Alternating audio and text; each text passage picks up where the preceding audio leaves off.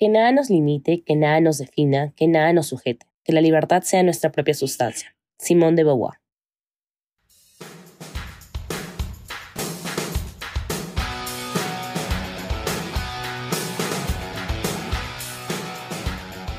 Saludos a toda nuestra comunidad oyente del podcast Taos al Día.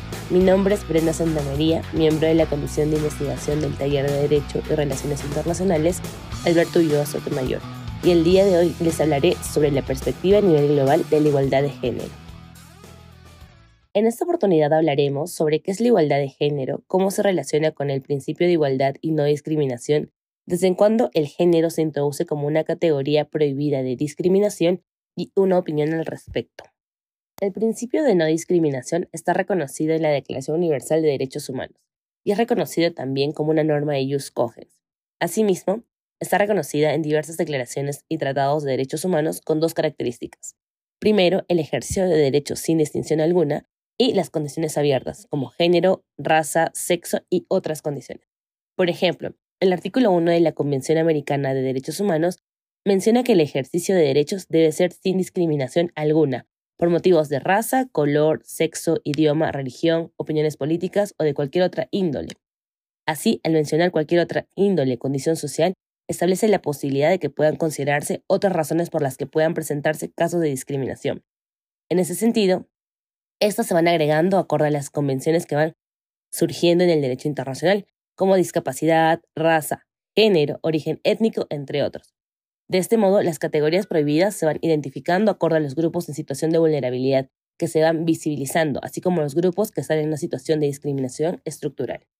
Ahora bien, el género como motivo prohibido de discriminación nace con el fin de proteger los derechos de las mujeres, quienes seguían siendo víctimas de discriminación a pesar de contar con otros tratados de derechos humanos que prohibían esta.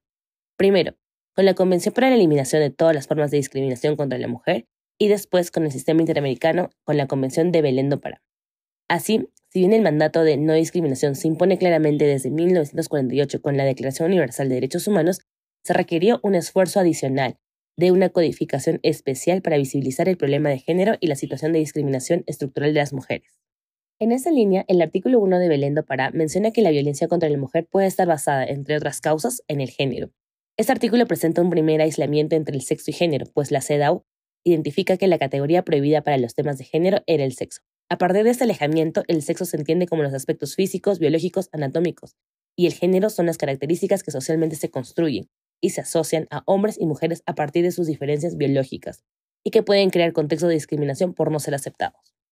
Por ejemplo, en el caso Castro Castro versus Perú, la Corte Interamericana de Derechos Humanos menciona que hay una incorporación del enfoque de género en el sistema de protección de derechos humanos para los análisis de casos en los que estén involucradas las violaciones a los derechos en base al género. Sin embargo, la aplicación de la prohibición de la discriminación por género en realidad es la protección del sexo. Por ejemplo, en el caso Campo Algodonero versus México, la Corte menciona que la creación y uso de estereotipos se convierte en una de las causas y consecuencias de la violencia de género en contra de la mujer. Así, la Corte, a pesar de mencionar que los estereotipos son una causa y consecuencia de la violencia de género, no establece una relación de estos con los roles de género y considera a las mujeres como una categoría única. No obstante, este hecho cambia con el tiempo debido a la protección de la diversidad sexual. Por ejemplo, en el caso Vicky Hernández versus Honduras, la Corte aplica la Convención Belendo para reconociendo la identidad de género de Vicky y la violencia que sanciona este tratado basado en el sexo, pero también en el género. Igualmente, en el caso Azul Rojas versus Perú, la Corte reconoce que Azul es víctima de una discriminación de género. Esperamos que hayan disfrutado del tema desarrollado. Extendemos nuestros agradecimientos por haber llegado hasta este punto del episodio. Y si lo disfrutaron, nos ayudarían bastante comentando y compartiendo nuestro contenido en sus redes sociales. No se olviden de seguirnos para que no se pierdan los nuevos capítulos y secciones. También generamos contenido en nuestras redes sociales. Encuéntranos en Facebook, LinkedIn, Twitter como Taos UNMCM y en Instagram encuéntranos como Gaceta Internacional.